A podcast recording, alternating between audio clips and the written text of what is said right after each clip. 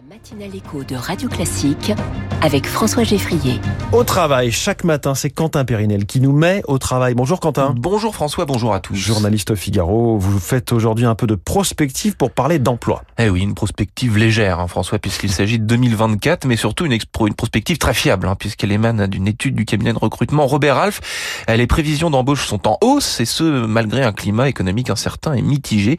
Et si le marché de l'emploi a connu une stagnation au troisième trimestre, en recul de 0,1% selon l'INSEE, les prévisions de recrutement pour l'année à venir apparaissent en hausse par rapport à 2023, ce qui est évidemment une bonne nouvelle.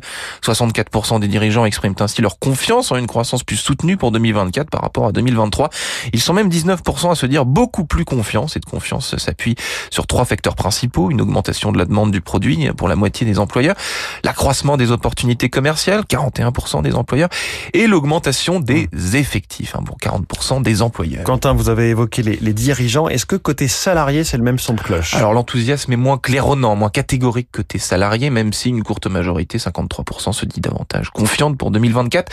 88% des employeurs envisagent toute taille d'entreprise confondue des recrutements en CDI, remplacement ou nouveau recrutement, et 80% anticipent des recrutements en CDD contre 85% et 71% respectivement l'an dernier. Là encore, les salariés sont légèrement moins optimistes quant aux capacités de leurs employeurs à recruter. 73% s'attendent à des recrutements en CDI et 65% en CDD.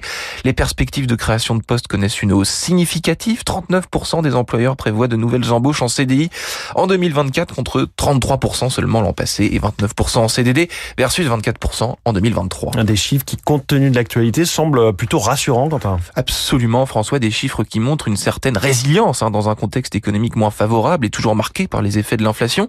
Par ailleurs, l'étude de Robert Alf révèle aussi qu'attirer les bons talents demeure une préoccupation commune pour 61% des employeurs et 62% des salariés. Une préoccupation qui se traduit de manière relativement proche hein, de part et d'autre, avec quelques différences. Toutefois, l'insuffisance de la rémunération euh, proposée par l'entreprise est le premier critère d'inquiétude des salariés, euh, cité par près de la moitié d'entre eux, 49%, hein, tandis que les employeurs ne sont que 35% à l'évoquer et les recruteurs, 44%, hein, se montrent davantage inquiets de la capacité de leur entreprise à offrir des salaires compétitifs par rapport aux voisins, aux autres entreprises de leur secteur.